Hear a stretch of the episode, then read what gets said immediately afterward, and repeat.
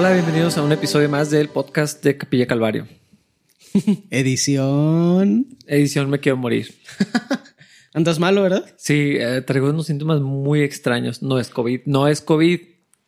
¿Sabes qué es lo gracioso, casi chido del COVID? Que la gente se le olvidó que otras enfermedades existen. Ajá. Entonces, pues ya nada más tenemos que olvidarnos de una más y regresar a una vida más o menos normal con la realidad de que, pues, la vida termina y existir tiene sus peligros innatos. Creo que ya hemos aprendido a cuidarnos más. Creo que deberíamos a estas alturas entender que no tenemos la habilidad de controlar a la demás gente y pues ya vivir nuestra vida tan, tan sano y tan seguro como se pueda, reconociendo que ni puede ser absolutamente sana ni puede ser absolutamente segura. Claro, y en cualquier momento un burrito te va a traicionar, entonces Está hablando de comida, no de gente.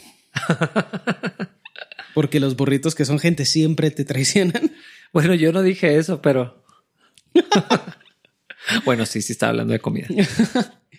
No, pues eh, está raro cuando, cuando andas débil. Yo, yo he andado raro de la garganta y no me termino de recuperar porque cada vez que ya estoy a punto de recuperarme vuelvo a cantar el sábado y el domingo. Mm. El sábado en los ensayos y el domingo en la alabanza.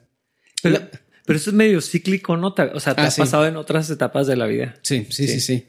Eh, que me mantengo enfermo por mucho tiempo precisamente porque no tengo el tiempo para descansar porque mi trabajo, que es enseñar, pues siempre estoy hablando. Sí, toda la semana estás hablando todo el día. Y, por ejemplo, ahorita estoy intentando hablar desde mi diafragma, que es como debe- debería hablar todo el tiempo, y me ayuda a descansar un poquito la garganta. Sí, yo no sé hacer eso tampoco. Es que es raro, o sea, aquí estoy hablando con la, con la, con la garganta, y aquí estoy hablando con el diafragma. Mm. Y no es como cambiar la voz y hacerla así, no, o sea, literal, se siente diferente la resonancia. Sí, donde, donde Y no apoyas me- y todo, sí, sí.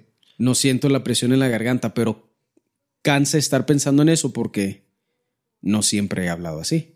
Entonces, no estoy acostumbrado. se me- Lo van a notar a la mitad del, post- del podcast. Voy a empezar a hablar con la garganta.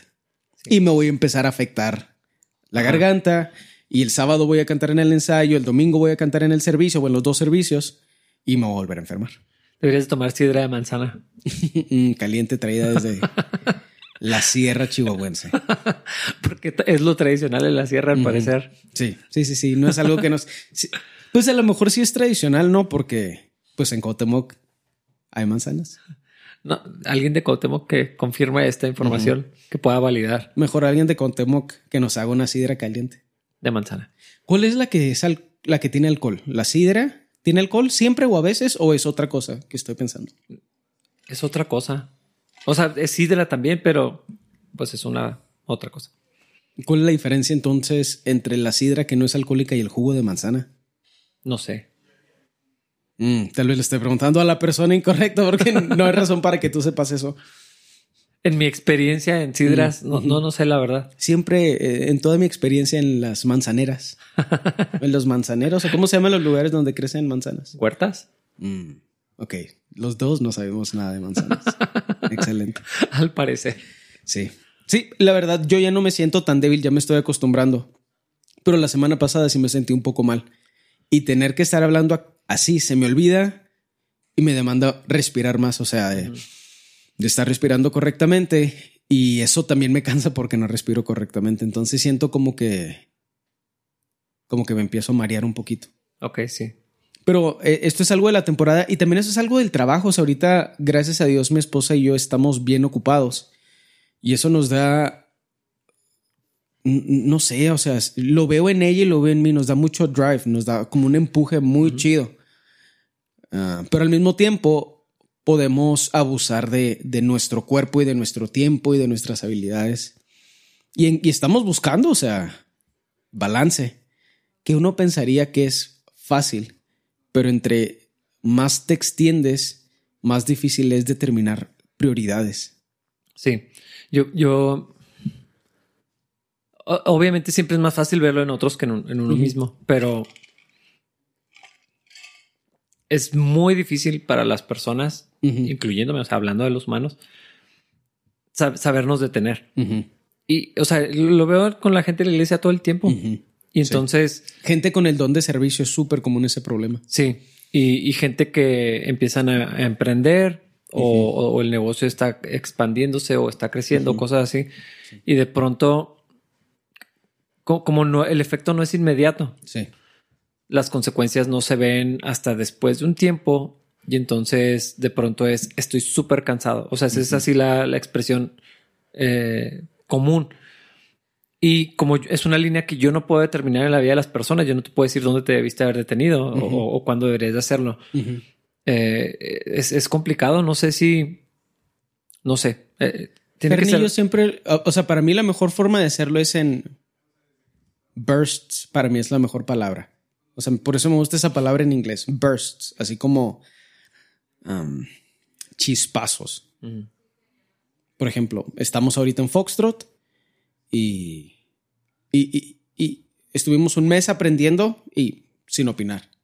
Este es el mes donde estamos empezando a participar y el siguiente mes probablemente va a ser un mes donde vamos a estar eh, muy enfocados en que las cosas sucedan de una forma que nos parece correcta, eh, honrar el trabajo que han hecho Pablo y Paulina, eh, porque pues van a estar ausentes. Y sabemos, o sea, es obvio, septiembre y octubre van a ser pesados, pero ese no puede ser nuestro estilo de vida. Y creo que es muy fácil para mí ver eso, porque soy flojo. Entonces, cuando las... Soy flojo por naturaleza. Trabajar ahorita e invertir ahorita tiempo para no tener que hacerlo siempre, me es fácil notar la diferencia. Para mi esposa es más difícil, porque ella es más... Trabaja más, entonces nada más le digo, ya. Y lo me dice, pero, le digo, no, ya, yo diría que para la mayoría de las personas no es tan fácil verlo. Eh, es que creo que la gente no es floja y se siente rara cuando no está siendo productiva. Pero esa, es una cultura muy extraña. O sea, que es, la, norma. El descanso ya se ve como algo incorrecto. Sí. Y, se ve como, como una... Yo, creo que toda la cultura del emprendimiento y de los voceros del emprendimiento, sí. que son a veces gente que se dedica a hablar del emprendimiento y que no emprenden. Sí, que son charlatanes porque no tienen experiencia emprendiendo. Pero toda esta cultura eh, y muchos otros factores, la verdad, no, no me atrevo a decir que sé cuáles son. No, yo nomás veo el efecto, que la gente no sabe descansar. Y la gente ve dormir como algo que está mal.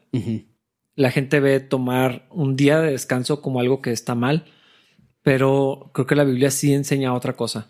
¿Sabes por qué creo que la gente ve dormir en particular como algo que está mal? Porque son tan productivos y reciben tanta información todo el tiempo. Que bueno, más bien están tan ocupados, porque casi siempre la gente está ocupada, pero no es productiva. Entonces la gente está tan ocupada y recibe tanta información que duermen para, como para escapar. Y creo que por eso de ahí sale ese sentimiento de que dormir está mal, porque no duermen para descansar, duermen para escapar. Y eso es, o sea, eso definitivamente es un error. Sí, para, es, para, detener toda la, los pendientes, toda la información, mantener la raya. Para posponer o postergar. Y eso sí está mal. No el, el problema ahí no es dormir. El problema es que lo que quieres es escapar de una vida que tú creaste. Ponte a pensar, ponte a orar, ponte a leer la Biblia, determina bien tus prioridades y luego ves por qué quieres escapar de tu vida. Para mí ese, el problema de dormir, o sea, dormir se puede volver un problema como las vacaciones se pueden volver un problema. O sea, de que nada más aspiras a tener vacaciones, pues tu vida apesta. O sea, si nada más aspiras a irte de vacaciones, el resto de tu vida apesta. Mejor construye una vida que esté chida, que no te empuje a siempre estar de vacaciones o siempre estar anhelando vivir de vacaciones. Pienso lo mismo acerca del sueño o del dormir más bien. Pero de, necesitamos descansar. Sí. O no, no, no eres productivo si no descansas. Te mantienes ocupado. Eso es otra cosa. Son cosas diferentes. y, hay hasta contraargumentos dentro de esta misma cultura de emprendimiento y de efectividad y productividad, y todo esto. La historia de afilar el hacha, ¿no? Y todo, ese tipo de cosas. Pero la Biblia enseña del descanso. Y la cosa interesante, que es donde probablemente gente se pueda ofender, es que el descanso viene de la fe. Ajá, de que Dios va a proveer. Ajá, de que Dios va a proveer, de que Dios está en control, de que es necesario atender otras cosas como tu cuerpo, tu familia, tu comunidad, tu comunidad. Eh, y, tu casa, tu casa, el espacio físico de tu casa. y, el día del Señor en, particular. Entonces, eh, pero la realidad es que ya en la práctica no es tan sencillo para la gran mayoría de las personas determinar cuándo cruzaron el límite. Y el domingo es un día de trabajo tal, tanto como todos los demás. Las noches son para trabajar. Entonces hay una. Bueno, yo con eso estoy batallando. Con el día de descanso estoy batallando porque el domingo no es mi día de descanso. Porque trabajo cinco o seis horas. Sí. Mínimo los domingos en cosas de la iglesia. A veces más si considero que parte de mi labor en la iglesia es social. Entonces no son cinco o seis horas, son diez horas. Otras cuatro horas de convivir con gente que no me pesa, pero que no es lo mismo que estar tirado en mi casa. Entonces, ahí ha sido una bendición que no tengamos servicio el sábado. Porque a pesar de que venimos y ensayamos y yo tengo que dar algunas clases los sábados que estoy poco a poco intentando eh, quitar, el sábado puede ser mi día de descanso y el domingo puede ser el día del Señor y ahorita no podría hacer ambas cosas al mismo tiempo. Mm. Y yo espero después poder hacer del sábado el día de descanso, pero que no descanso del Señor o no sé cómo, si me explico, o sea, que pueda ser el día del Señor y el domingo es el día del servicio al Señor, algo así, como que traigo esa idea en la mente. Pero los que me conocen saben que, saben que yo no aspiro a ser súper productivo. O sea, sí soy una persona floja. Nada más parece que soy productivo porque digo, si lo hago ahorita, no lo tengo que hacer después. Y casi siempre hay épocas de descanso en mi vida eh, que me preparan para épocas como las que estamos ahorita. Nada más que sí, ahora que tengo que considerar a mi esposa, es más difícil considerar mi fuerza y la de ella, mi habilidad y la de ella, y estar cuidándonos a los dos porque ella no se cuida sola. O sea, mi esposa, los que conocen a Fernie, si le pides algo, lo va a hacer y lo va a terminar. A costa, o sea, a costa de su sueño, a costa de su horario, a costa de su trabajo. O sea, ¿se me explico? Sí, sí, sí. Entonces, ah, ah, es otra tangente de dificultad esa, la verdad. Sí, y luego si, si al rato agregas hijos a la mezcla, es otra dinámica. Eh, yo, yo, ella también. Y ah, hay gente que va a lo mejor va a pensar que es muy machista esto, pero queremos que si Dios nos permite tener hijos, mm, que ella no trabaje. O sea, a lo mejor que administre un poquito por arriba Foxtrot, pero que no trabaje. Porque podría hacerlo, pero su vida sería, sería como una línea de producción donde siempre tiene que estar haciendo algo mm. para más gente. Y, y, desafortunadamente, como en la parte social, Fernie es muy pasiva, casi nadie la sirve a ella fuera de mí. Y eso es algo complejo, o sea, Fernie está acostumbrada a servir, no está acostumbrada a ser servida. Mm. Entonces, alguien ayuda o alguien le ofrece algo y ella inmediatamente se para para ayudar también. Y a veces la tengo que agarrar del antebrazo y decirle, Fernie, nos están atendiendo, sea atendida. Mm. Pero es que, pues, qué, qué mal dejarles aquí todo o qué mal no ayudarles a servir. Y yo, pues, o sea, que le digo. Así que, ah, ahorita nos peleamos en la casa. no, no es cierto, realmente no nos peleamos, o sea, pues ahí no sé cómo, o sea, cómo le dices a alguien, deja de ayudarle a esta persona que necesita ayuda. Entonces mi argumento a veces es, no le ayudes tú. O sea, que hay 12 personas, siéntate. Y luego, pero yo, por favor, siéntate. Y ya, o sea, y pues machismo, supongo, porque estoy cuidando a mi esposa de ella misma.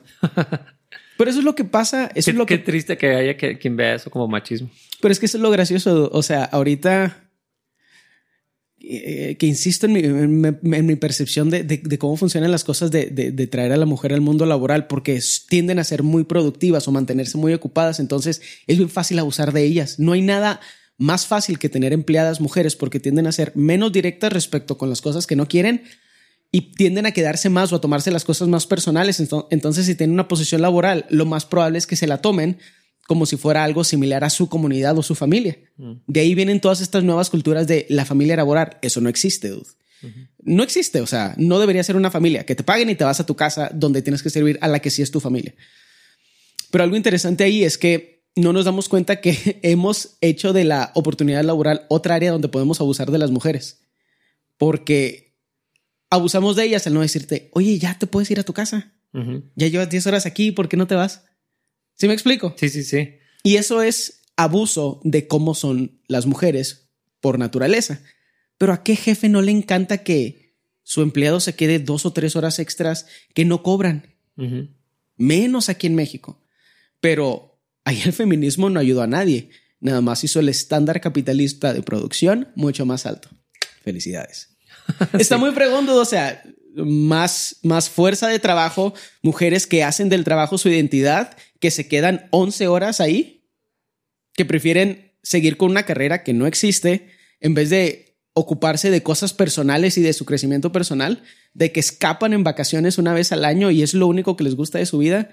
Y los jefes metiéndose lana, pues porque ¿quién, ¿quién habría de decirle que no a un empleado así? Sí, un, un jefe que tuvo Wendy en, el banco les decía a su, equipo donde, donde estaba Wendy, en la unidad, ah, ahorita es el momento para sacrificar a sus familias. Monstruo. Pero ¿sabes qué es lo peor de todo? No se considera algo inmoral. No, no Porque el dios del dinero es más importante que el beneficio de la familia, pero quién sabe por qué. Es, es, que esa es la parte de. Ese es el peligro de la productividad o de la hiperproductividad. La Biblia es muy clara. El dinero va a competir con Dios de manera inmediata. Sí. Y la avaricia es idolatría.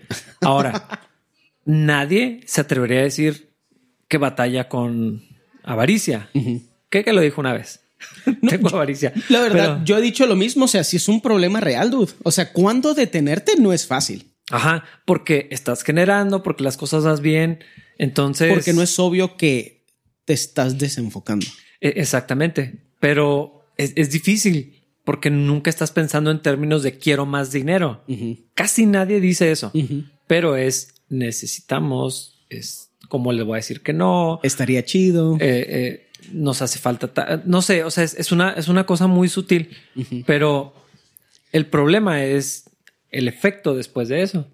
Se desordenan las prioridades y alguien tiene que pagar eso. Alguien va a sufrir eso. Ajá.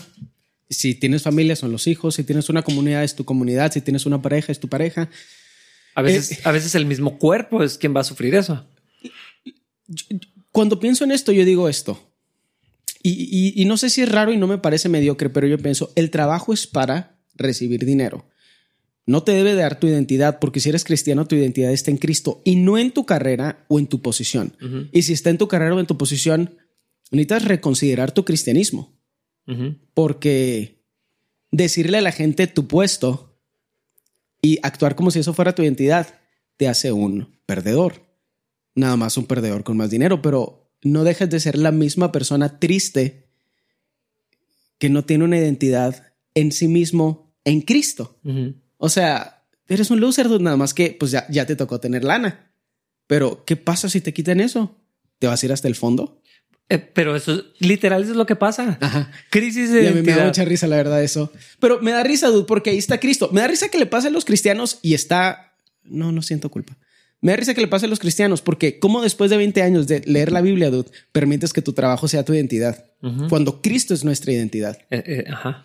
O sea, la cantidad de dinero que tienes, el puesto que tienes, no es tu identidad. Y si lo es, si permites que lo sea, el Señor va a sacudir eso de tu vida para que alces tus ojos a los montes y preguntes de dónde vendrá mi socorro. Y lo, ah, canijo, no viene de mi posición falsa de coordinador regional. o del negocio que eché a volar. Eh, eh, es que eso es, mira, de hecho, cuando, cuando eso sucede, nadie lo ve como la gracia de Dios, pero es que sí es, porque el Señor corrige a sus hijos. Y entonces es muy paciente y, yo, yo, creo que la mayoría estamos así experimentando la paciencia de Dios continuamente de maneras así que se derrama, o sea, sobreabundantes. Pero el Señor tarde o temprano dice suficiente. Y entonces Especialmente cuando ya está lastimando tu relación con él de una forma que es eh, como irremediable. Sí, sí, ya cuando, eh, cuando te estás acercando al punto de no retorno, Dios tiende a permitir o atraer. A, a, veces, a veces nomás deja que pase lo que estábamos sembrando. ¿no? ¿Te quiebra las piernas o nada más deja que pague las consecuencias de tu propia? O a veces el Señor va y sacude el árbol para que lo sueltes, pero pero lo sacude porque, y eso me, gusta esa imagen, porque sacude el árbol porque como quiera se van a caer las cosas. Y si se caen ahorita como quiera, a lo mejor se pueden salvar. O sea, yo pienso en esa imagen mucho en eso, el sacudir y esa idea de, cosechar a tiempo en vez de cuando las cosas se caen, de cuando las cosas se caigan. se me hace muy interesante porque es en el tiempo correcto cuando las cosas todavía pueden ser salvadas. Las cosas en los árboles tienden a caerse cuando están podridas, Sí. cuando ya no son útiles. Entonces mejor las sacudimos antes para que todavía pueda ser salvaguardado lo que, lo que está cayendo. Sí, todas se pueden recoger las, las piezas, pero es, es muy interesante. A, a mí se me hace triste cuando veo que eso pasa en, en- en vida de- en, la, en la vida de los cristianos y aún así no ven que, que Dios está llamando su atención. Sí. Y lo que, es, lo que es complicado es cuando le señalas a alguien que está yendo demasiado lejos. Esa es la parte que se me hace bien difícil. Es que el diagnóstico es muy complejo, entonces la solución es muy compleja. Yo pienso en, o sea, créeme, yo pienso en eso todo el tiempo.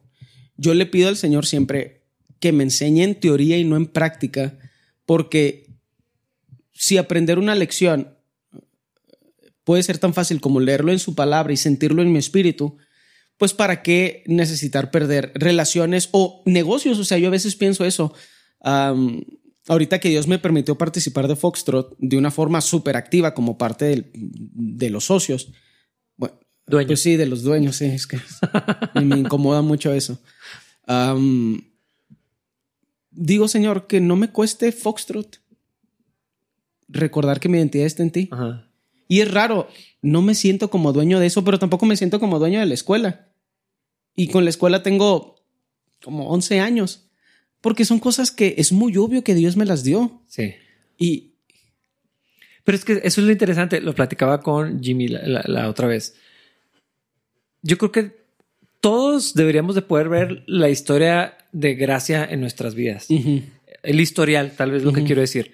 O sea, como cierta oportunidad de trabajo, de estudios, de, o de, de echar a andar algo, no sé. O sea, se va a ver muy diferente para cada quien. Hay, hay gente que es muy próspera, muy bendecida en ese sentido, otros no tanto, pero todos podríamos ver así el trazo de, de, de la gracia de Dios en nuestras vidas. Y, y llega un momento donde dejas de ver que es la gracia. Y lo gracioso es que esa advertencia Dios se le hizo a su pueblo. Y Corintios dice, estas cosas están aquí para que nosotros aprendamos. O sea, para que nos veamos reflejados en ellos. Y el Señor les dijo, ahora que van a entrar a la tierra que yo los traje, donde hay abundancia, donde hay prosperidad, donde van a comer lo que no cosecharon. se, va- van a se lo van a adjudicar ustedes. Sí, cuida tu corazón, que no, que no crezca esa cosita de decir, mira dónde me trajo mi mano. Sí.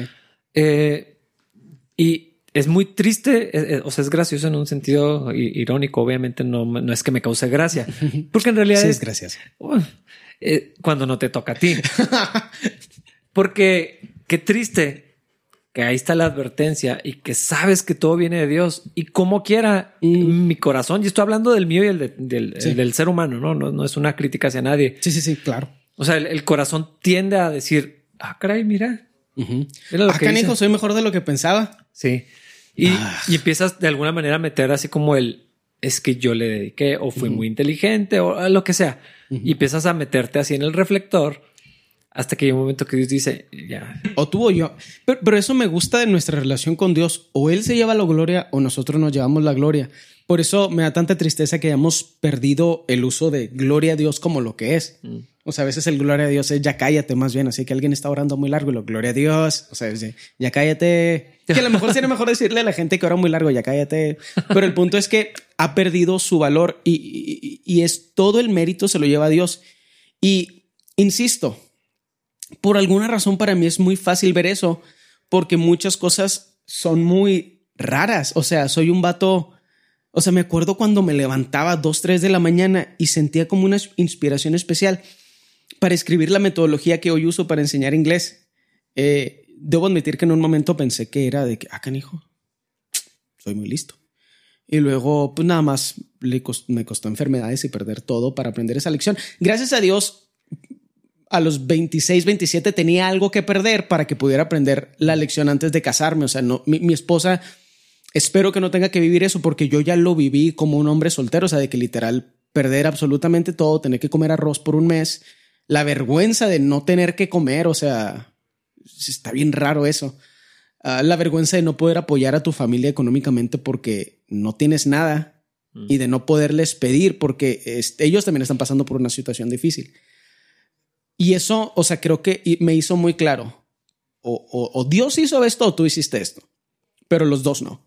Entonces, Dios es el amo que da las oportunidades, los talentos, como en esa parábola, y tú los administras como, como puedes con las herramientas que Dios te dio. Y si lo haces bien, pues la lana es de Él. Y si lo haces mal, pues tu vida es un poquito peor de lo que pudo haber sido. O sea, la misericordia de Dios es tan grande que no nos vemos perdidos nosotros, pero sí pagamos las consecuencias de no ser buenos administradores de lo que Dios nos da. Claro, eh, todas esas oportunidades perdidas o, o lo que sufrimos por la disciplina de Dios, que es en su gracia. Otra vez quiero insistir con esto porque no es el castigo de Dios. No. Como muchos lo ven. No, no, no, no, no. No, porque el castigo de Dios es un absoluto. Sodoma y Gomorra es el castigo de Dios. Sí, sí, sí. Fuego eh, del eh, cielo así.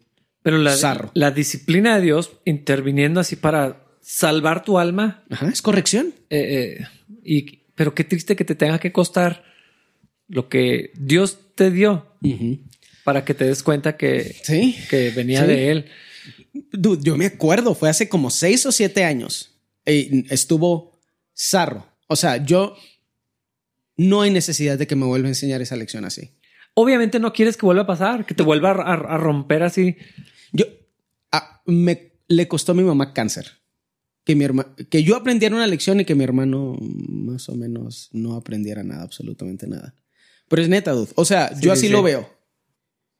Y, no estoy diciendo nada acerca de la soberanía de Dios, o sea, pero así lo siento yo. Ni siquiera puedo decir responsabilidad, más bien digo, Dios tiene un plan con el primer cáncer de mi mamá, porque ya lleva dos, los dos vencidos, gloria a Dios, qué rollo con eso. Sí, no manches. Como si nada, señora loca, o sea, literal. Iba a la mitad del segundo tratamiento de quimioterapia y decía, yo ya estoy bien. Y yo, oh, te faltan como 12 quimioterapias y toda la radioterapia. Todavía no estás bien. Pero ella, o sea, Dios estaba creando algo en ella, pero también a través de eso hizo algo en mi hermano y en mí y nos humilló hasta el punto donde no había forma en que nosotros pudiéramos darnos el crédito de lo que parecía que nosotros habíamos construido. mi hermano tomó la decisión de empezar a construir otras cosas con la idea de no poner todos los huevos en una sola canasta. Y yo dije, creo que tengo que poner todos los huevos en una sola canasta, pero eso no es ningún negocio y nada por el estilo, es Cristo. Mm. Sí, que va todo. Ok. Ya aprendí. ajá, ok. Sí. ¿Tú qué quieres que haga con estas cosas? Y ya, o sea, y, y, enséñame en teoría y no en práctica, porque ya vi cómo se ve la práctica. Y no me rompió a mí porque a mí no me habría dolido tanto ser roto yo.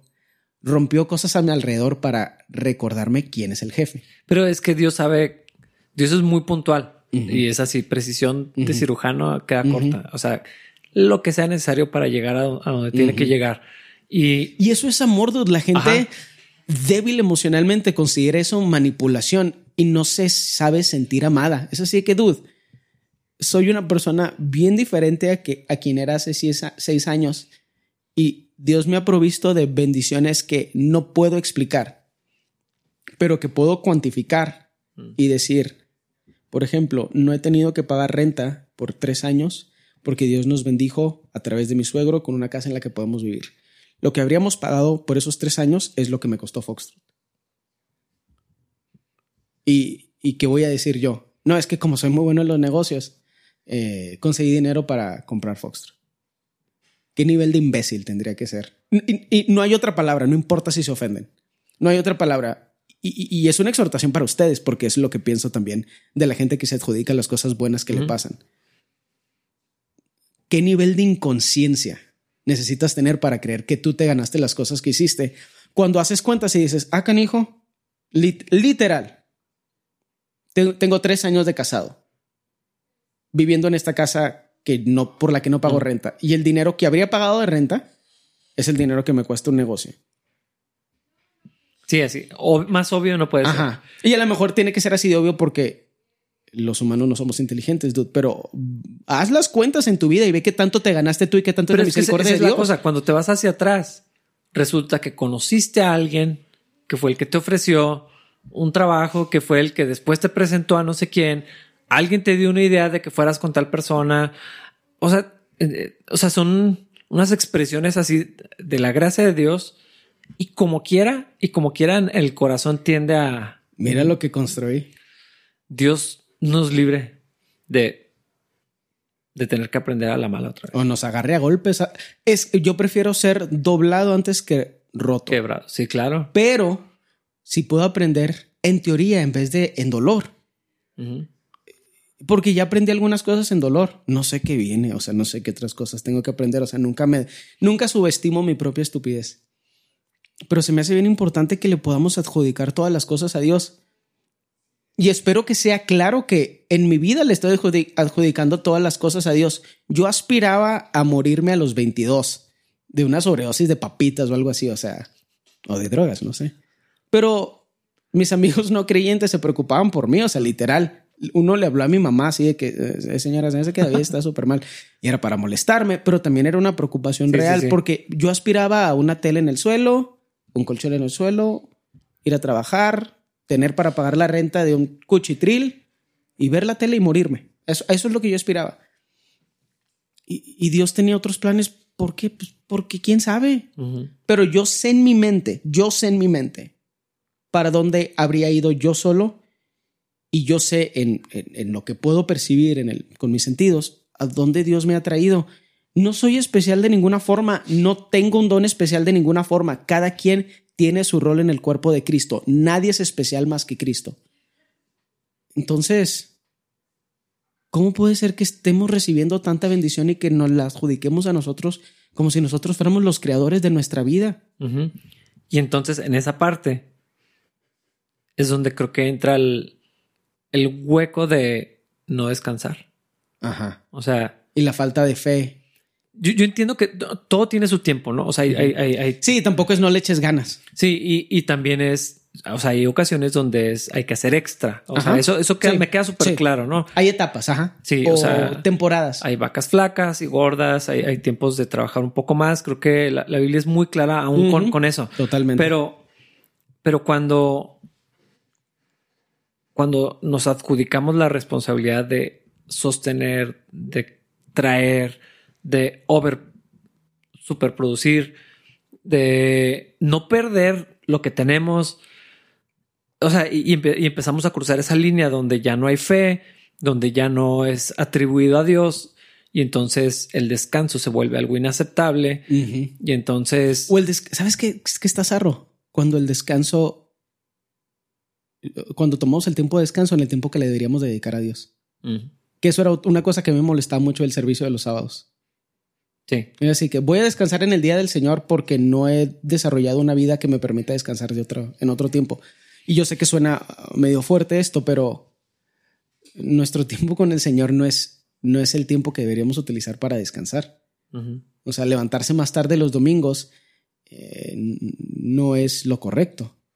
Sacrificar el día del Señor porque en tu vida no hay otro día que puedas sacrificar de tu provisión personal o de tu producción personal está mal.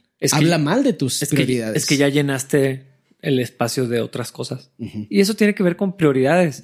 Y otra vez, o sea, hay tiempo para todo. Hay tiempo para trabajar más, hay tiempo de desvelarse, hay tiempo de sacrificarse, pero no puede ser así la vida.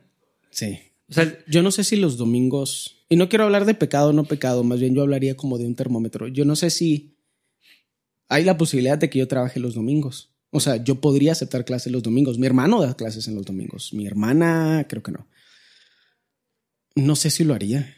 Pero, o sea, ¿has pensado que el Señor en la ley ordenaba descansar?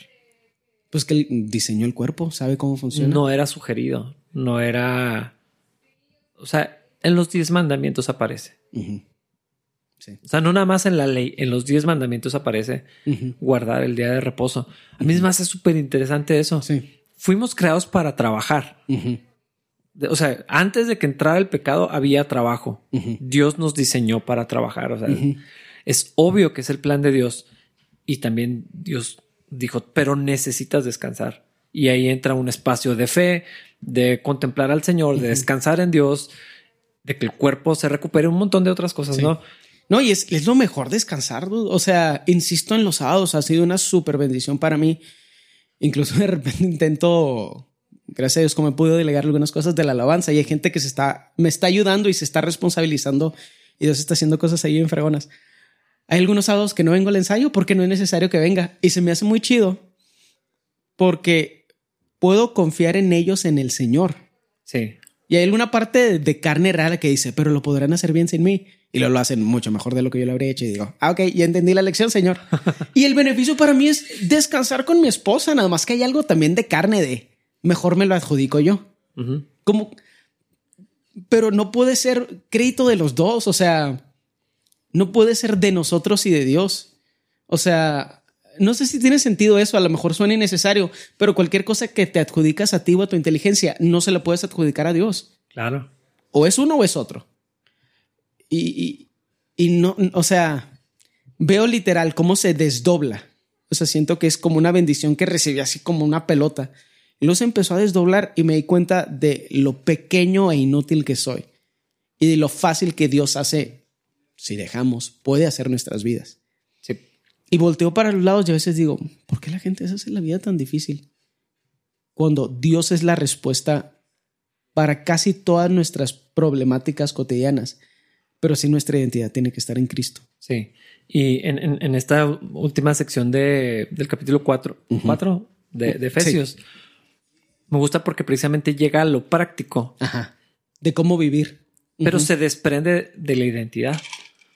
O sea, no podemos decirle a la gente, descansen, reordenen sus prioridades. Si Sí. primero no está firme quiénes somos, lo que Cristo hizo, lo que Él ya Exacto, logró, lo que Él es, porque entonces es moralidad y es vivir a base de culpa y entonces no tiene ningún Y las cosas no van a salir bien porque Dios no, es- Dios no las está acomodando sobrenaturalmente. Sí.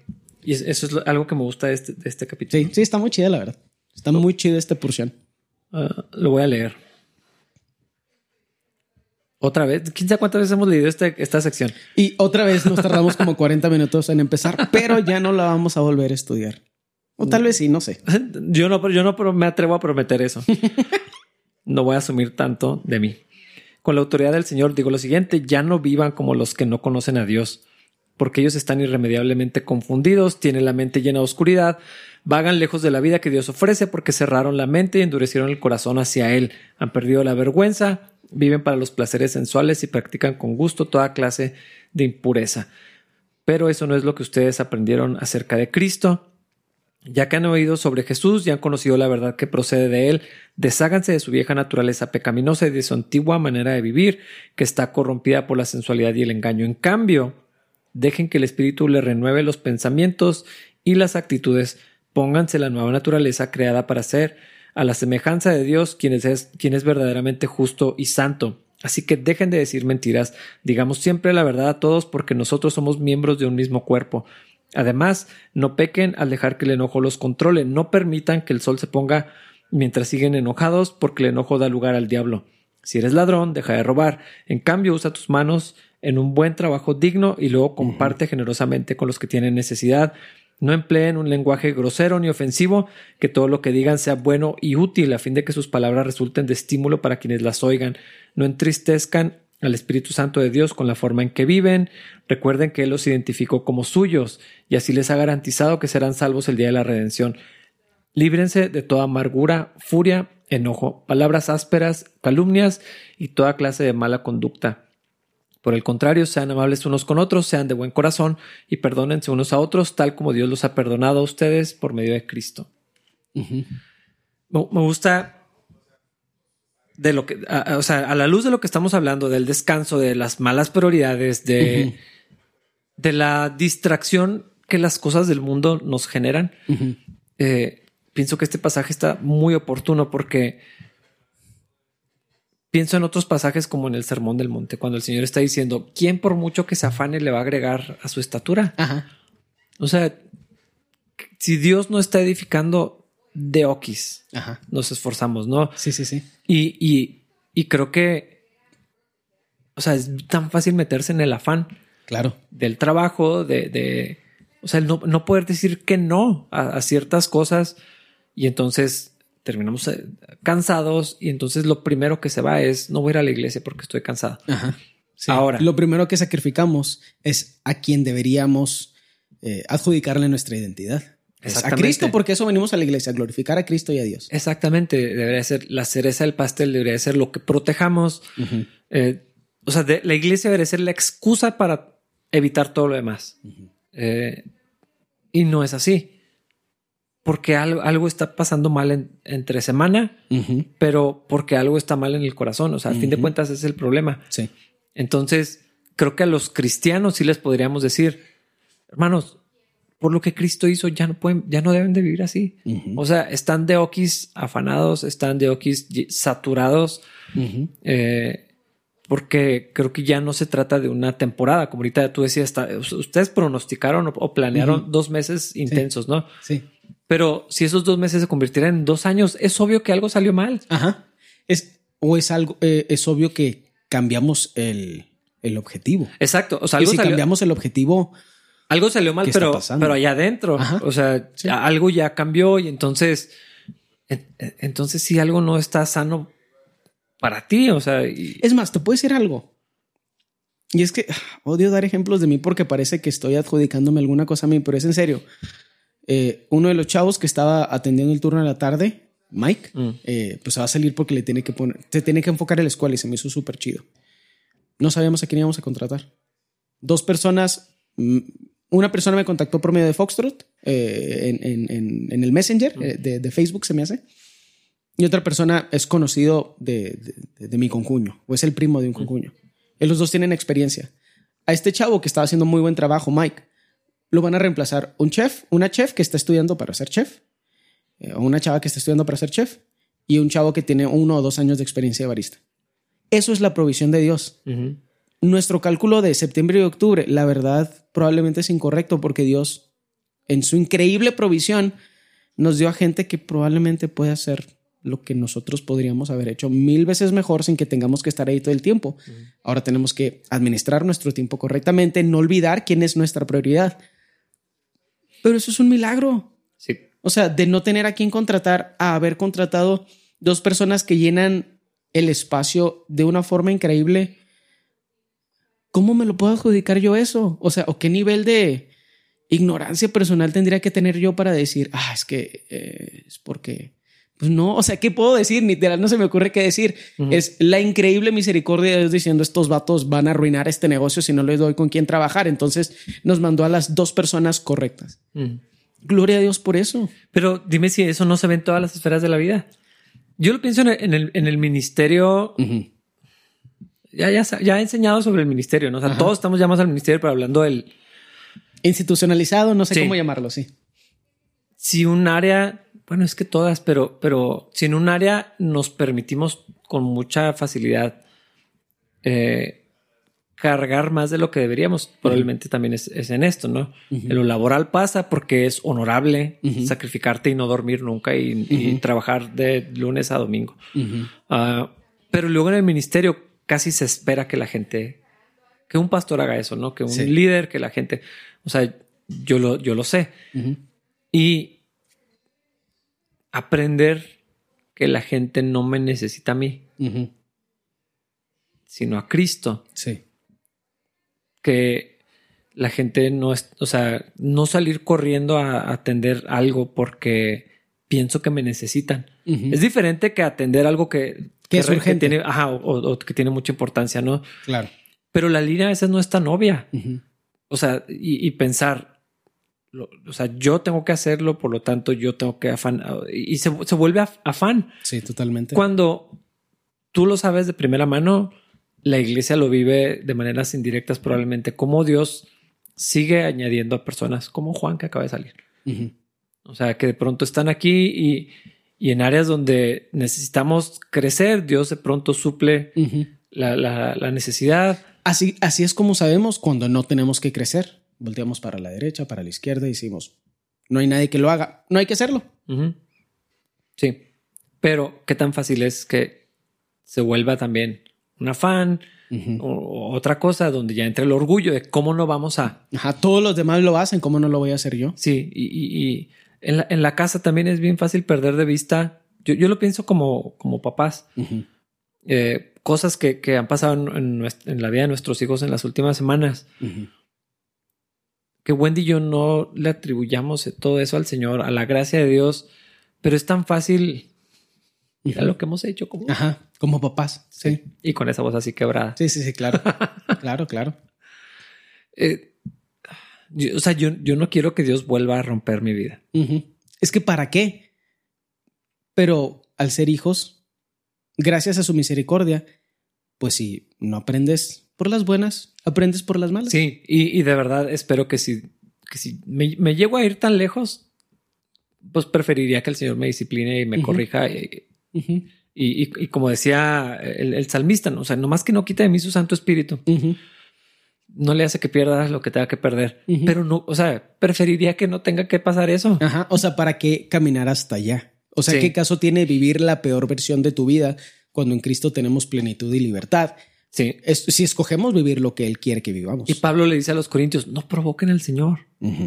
O sea, pero somos los humanos, y yo, yo me atrevo a decirlo porque sé que esa es mi naturaleza, necio. Sí. Y hábil para, para engañarme a mí mismo y, permitirme. Pero yo no quiero que Dios corrija a, mi familia o que mi familia reciba la corrección que yo, que Dios quiere hacer en mi corazón. Ah, o sea, preferiría que no. O sea, si Dios decide quitar lo que sea de mi familia o de la iglesia, que sea porque sean sus planes, pero no porque yo he estado empujando a Dios. Como ha sido necio, así que Dios dice, pues bueno, ahí te va esta. Y junto contigo, junto contigo, tu esposa, tus hijos y probablemente un montón de personas más. Totalmente. Eh, de verdad, no, no quiero pasar eso. Sí. Y porque no tiene caso, o sea, tenemos acceso a aprender sin sufrir. Sí. Nada más que a veces, como somos ovejas, tomamos la peor decisión posible, no estamos pensando, no somos conscientes. A mí me gusta este pasaje porque creo que eso es cuando lo leemos, cuando pensamos particularmente en sensualidad y, tiene otra palabra que dice placeres sensuales, mm. o sea, dice sensualidad y placeres sensuales ah, y practican con gusto toda clase de impureza. Y creo que se vuelve nuestra primera imagen, y a lo mejor es algo muy religioso, religioso se vuelve muy sexual y confundimos sensual con sexual, que puede ser, pero creo que esto está hablando de algo más general. Porque está hablando es que es una categoría más amplia que se incluye lo sexual, definitivamente. totalmente, pero lo sensual y el engaño, para mí realmente está hablando de estilo de vida, porque ¿qué es más sensual que vivir para ganar dinero para irte a comer, para experimentar otras cosas, para, irte de vacaciones, para traer otra ropa? Pues esos son los sentidos, para ver más cosas, para probar más cosas. Eso es lo sensual, lo que, a lo que tenemos acceso a través de nuestros sentidos qué más engañoso que lo que ahorita estamos haciendo de publicar las mejores partes de nuestra vida en redes sociales y adjudicarnos un estilo de vida que no es congruente con lo que Dios nos ha provisto. Entonces, cuando yo pienso en este pasaje, está súper relacionado con lo que hemos estado hablando en función de nuestra identidad. Y por eso mi crítica tan directa hacia las vacaciones como el objetivo de tu vida. Sí, como el escape de la realidad. O el sueño, porque es sensual y es engañoso porque casi nadie se va de vacaciones sin poner un montón de fotos en Facebook y en Instagram, porque quieres aparentar que esa es la vida que llevas. Y, son apariencias económicas, pero también sociales y cosas por el estilo. Es muy interesante cómo somos los humanos, somos casi ridículos. Y más bien quiero decir extremadamente ridículos, pero suena menos feo. Y, es interesante ver cómo cuando nuestra identidad, nuestra identidad está en Cristo, todas esas cosas se vuelven menos importantes la manera en que percibimos lo que está alrededor de nosotros no tiene que ser lo mejor porque tenemos contentamiento en lo que Dios ha provisto para nuestras vidas. Y si nos da acceso a mejores cosas, pues empezamos a considerar, ¿Dios quiere que tenga acceso a esta cosa? ¿O Dios quiere que utilice esta herramienta que me dio para hacer esto para su voluntad? ¿O comprar esta cosa es su voluntad? ¿Sí me explico? O sea, hay libertades, hay muchas variables en cómo el Señor quiere usar nuestras vidas y lo que Él nos ha dado. Pero el problema es cuando vivimos para satisfacer nuestros deseos de nuestros sentidos físicos y aparentar algo para engañar a los demás. Pero es que bueno, no sé si en otra versión, pero cuando la Biblia habla de lujuria, es eso. no es solamente lo sexual, es, codiciar lo de los demás en pocas Lo material, los placeres. Las cosas de este mundo también dice eso. E, esa es la lujuria de la que habla la, la, Biblia. Que es eh, sexual también, pero es lo sexual está abajo de la, del paraguas de todo lo que es lujuria, de todo lo que es sexual. Lo material, el estatus, la apariencia.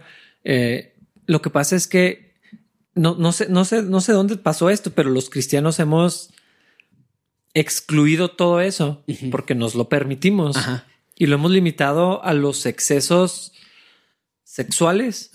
En particular, creo que lo, hemos encasillado a todo el la corriente y el lobby del LGBT, sí. todo eso. Sí, sí, sí. Y, como es algo que parece que está ajeno, nos permitimos empujarlo hacia la orilla. Sí, y entonces decimos, no, pues es, nada más eso que está en el rincón, cuando en realidad, si revisamos nuestras vidas y nuestras redes sociales, eh, nuestras decisiones, nuestras prioridades, los compromisos que nos echamos las familias y un montón de otras cosas, nos vamos a dar cuenta que estamos viviendo dentro de la sensualidad del mundo. Ajá. Sí, sí, sí. Y, las, el orden de, las cosas está alterado. Totalmente. Y es muy triste. Y Dios es paciente y Dios, o sea, no, no, no ha hecho con nosotros como hizo con Ananías y Zafira, pero estaríamos allí. Sí, pero nosotros hemos hecho lo que hicieron Ananías y Zafira. Ajá. Ajá. Sí, totalmente. Y es toda mi vida es de Dios. No, no es cierto. No es cierto. Todo es todo. Ajá, sí, sí. Sí. Y es, bien interesante porque a lo que estamos siendo animados es a vivir una vida menos material, pero no me refiero a menos, o sea, de tener menos cosas, porque luego también nos volvemos ridículos, o sea, de que no, no, no, pues no voy a tener una casa y no voy a trabajar porque mi vida no es material. O sea, sí, sí. Hay, un balance bien complejo ahí porque la gente luego, especialmente yo que soy flojo, digo, pues para qué trabajo, mejor vivo para el Señor. Mm. Dice que, pero ¿y tu esposa qué va a comer? Porque a lo mejor no me puedes convencer a mí con el argumento que vas a comer tú. Pero cuando me dices, ¿y qué va a comer tu esposa? Ahí ya me retuerces un poquito el brazo. Y, y a lo que estamos siendo animados es a vivir una vida que no es tan del plano material. Pero es que aquí es explícito, ya no vivan como los del mundo porque ellos no tienen ojos para ver, no pueden ver lo que la realidad. Pero un cristiano tiene los ojos abiertos. Sí. Un cristiano está en la luz, está en la verdad, tiene, o sea, ya no estamos en cadenas y vivir como la gente del mundo, afanados, preocupados, obsesionados con la imagen, obsesionados con lo material, con el estatus eh, o sea, no es la vida de Cristo. No. No es. No sé. Es, que lo, difícil, si no es la dirección del Espíritu Santo, es que no nos vamos a dar cuenta. A veces llega a ser obvio, pero creo que cuando, cuando es obvio para el ojo humano es porque ya es algo muy extremo. Y cuando es obvio para terceros, vato, porque ese es el problema. Que lo puedas ver tú o que te empieces a decir, ah, canijo, creo que esto no está mm. tan bien. O que tu pareja lo vea. Es difícil, pero es más pronto que cuando lo puedes ver tú como el pastor, por ejemplo, o yo como el líder de algunas personas. Cuando lo veo, lo que ha estado pasando en el corazón es tan fuerte que para cuando yo lo puedo ver, que a mucha gente la veo una vez cada 15 días, es demasiado tarde para hacer algo. Bueno, no es cierto, no es demasiado tarde porque no estás muerto, o sea, pero es demasiado tarde como para que las soluciones sean simples. Las soluciones se vuelven súper complejas porque estás muy del otro lado. Y a veces lo interesante es que regresamos al punto muy básico que siempre decimos y que suena muy cristiano, pero Cristo es la respuesta. Pero de una forma más desglosada, creo que la frase correcta es, si fueras más como Cristo, si Cristo fuera el centro de tu vida, esto no sería un problema. Sí. Porque tener cosas o no tenerlas no es el problema. Acceder o no acceder a ciertos beneficios y ciertos lujos no es el problema. El problema es que tu corazón esté en el lugar equivocado. Y mientras Cristo no es el centro, todo es un problema. El trabajo es un problema y el no trabajo es un problema. El empleo es un problema y el desempleo es un problema. Que tengas dinero es un problema, pero que no tengas también es un problema. Sí. Y es que, fíjate, las palabras que utiliza aquí es líbrense de, despójense de. O, sea, sí es la obra del Espíritu y, al, permanecer en Cristo Él va a producir. pero en Cristo o en la vida en Cristo es, es algo activo de, de resistir. Sí, es algo consciente. Sí, la- las cosas de la carne, de, de estar atento, de estar escuchando la voz del Espíritu Santo que nos corrige, porque ahí está diciendo, si necesitas hacer eso, si deberías hacer eso, eh, ya estás abusando. Lo mismo como decías para el otro lado, tanto el, el abusar y no, no descansar y la- la- el afán. También está el otro lado, ¿no? De la pereza, Ajá. la indiferencia, la apatía, eh, la... El resentimiento contra el Sí. esquema social en el que vivimos. Yo sí, vato, eres un loser, ya dilo con menos palabras. Pero, pero si escucháramos la voz del Espíritu Santo, que estoy seguro que Dios en su paciencia no es indiferencia tampoco, y no es que no habla y no es que no corrige, No. pero pues no lo estamos oyendo, no estamos poniendo atención a lo Sí. que Dios nos está diciendo. Es que él sí está tocando la puerta. Ese es el detalle. La gente dice, no, pues es que Dios no me ha dicho nada.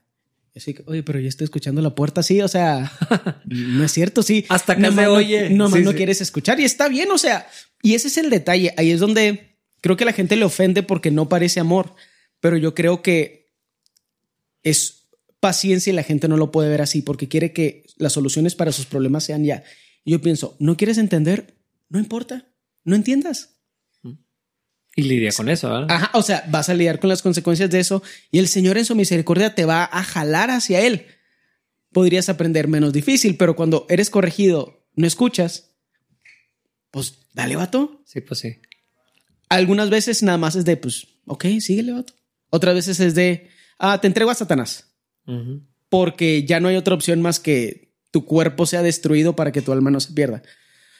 Pero, pero es bien interesante porque a veces a nosotros en, en- en la situación en la que estamos, porque no tiene que ver tanto con el pastorado, tiene que ver con ser muy social. Mm. Como somos muy sociales, nos toca escuchar a gente decirnos cosas y luego decirles, oye, ¿no crees que esto es un problema porque pues, esto te está llevando al lado opuesto al que dices que quieres ir en tu relación con Cristo? Y dicen, sí, pero no. Les dicen, bueno, mira, puede pasar esto, la Biblia dice esto, ten cuidado. Y la gente muchas veces, literal, vato, a mí me ha tocado gente que se va como pensando o diciendo entre dientes, pues esto qué, o sea, yo digo, ok, Sí, sí, sí. o sea, no me da gusto que a la gente le vaya mal, más bien el mundo es congruente porque Dios lo creó así. Las acciones tienen consecuencias, entonces, pues bye. Pues sí. Y luego, dos, tres años después vienen y así que sí, ajá. Mm. Ni siquiera les dices te lo dije, es así de que, porque pues no se los dije uno, es así de que sí está lo y lo, ajá. Teniendo que escuchar así de que lo que aprendieron en dolor, que pudieron haber escuchado hace tres años, que literal se les dijo. Y muchas veces creo que hay varias situaciones donde tú y yo dijimos exactamente la misma cosa que se me hace bien fregón. Porque habla, no habla tan bien de ti, pero habla bien de mí. Si tú y yo decimos la misma cosa. Depende de cuál cosa también. Y, y la gente entiende después de procesos bien dolorosos, dos o tres años después. Yo pienso, ¿qué habría sido de su vida si hubiera entendido en teoría en vez de sufrir por tres años? Bueno, gloria a Dios. Anyway. Ajá. Sí, Y pues sí. seguimos con la vida. Sí. Aprendan por las buenas, no hay necesidad de aprender en dolor. Es que aquí- este pasaje lo dice muy claro. O sea, ya necesitamos despojarnos de la vida de los que no conocen a Cristo, los que no tienen la vida de Cristo, los que no tienen ojos para ver. Pues, pues, ¿qué otra cosa van a hacer? O sea, están en tinieblas, oramos para que Dios los rescate y puedan ver dónde está su corazón. Pero ver eso en, en cristianos y que lo defiendan. Digo, ay Dios, pues espero que Que medio usen la Biblia. Pe- La neta, cuando eso pasa yo, ah, ok. pues sí. Y ya chido, o sea, Pues qué vamos a hacer, ¿verdad? Eh, gloria a Dios. sí, así, así, así decidiste, así quieres vivir, bueno, pues está, está bien. Eh, Y no es, en serio, no es indiferencia, es No, no, no. paciencia, nada más que la gente no sabe distinguir la diferencia. Oye, eso rimó. Y- O sea, cuando somos de Cristo, Él va a terminar la obra que comenzó. E- Eso es increíble. O sea, literal es bien difícil de creer. Porque a veces en el presente eso no parece que pueda ser posible. Pero tengo la certeza absoluta, tengo fe en que si seguimos los preceptos que el Señor nos presenta en la Biblia, nuestra vida puede empezar a reflejar lo que Dios quiere que vivamos antes de que, tenga- que tengamos que entenderlo en la práctica al ser doblados o al ser quebrados. Y aquí está lo que necesitamos hacer. Deja de vivir para los demás. De, empieza a vivir para Cristo. Sí. Aquí me gusta una expresión y yo creo que es lo último que voy a decir. Cuando la encuentre, obviamente. ¿En qué parte? Uh. Versículo 23. Dejen que el Espíritu, o sea, como el ceder al Espíritu Santo. Yo creo que esa es la llenura del Espíritu cuando cedemos. Ajá, exacto, totalmente. Y, puedes hacerlo y quieres hacer cosas, pero, pero cedes y bajas las manos o agachas la cabeza, como lo quieras decir. Y él hace cosas increíbles. Y, luego ves así su mano moverse y ves cómo Dios hace mucho más abundantemente de lo que podemos pedir o esperar. Y, y, Él se glorifica y hace lo que quiere hacer, aunque el resultado de cómo se vea eso o la manera en que eso se exprese no es necesariamente como estamos pensando o queríamos, pero es mejor. Siempre es mejor, siempre es mejor, siempre es mejor. Sí. Y ahí lo podemos complementar con el 30, que a mí me encanta la segunda parte. Dice, recuerden que Él los identificó como suyos y así les ha garantizado que serán salvos el día de la redención. O mm. sea, el problema de, de quién es nuestra vida ya está resuelto. Sí. El detalle es cómo vamos a vivir la plenitud de gozo. Nuestra vida en Cristo, mm. la libertad que tenemos del pecado aquí en la tierra, puede verse bastante diferente porque no aprendemos pronto en obediencia, en sumisión, en vez de tener que estar sufriendo por el resto de nuestras vidas. ¿Para qué? Ya no voy a agregar nada más a eso. Nos vemos en el siguiente episodio. Ah, yo creo que ahora sí puedo decir que no vamos a volver a leer esa sección. Ya no. No, ya Después de haberla leído tres veces. Y todavía le podemos haber sacado un montón más, pero ya no lo vamos a hacer. Vamos a entrar al capítulo 5. Bye.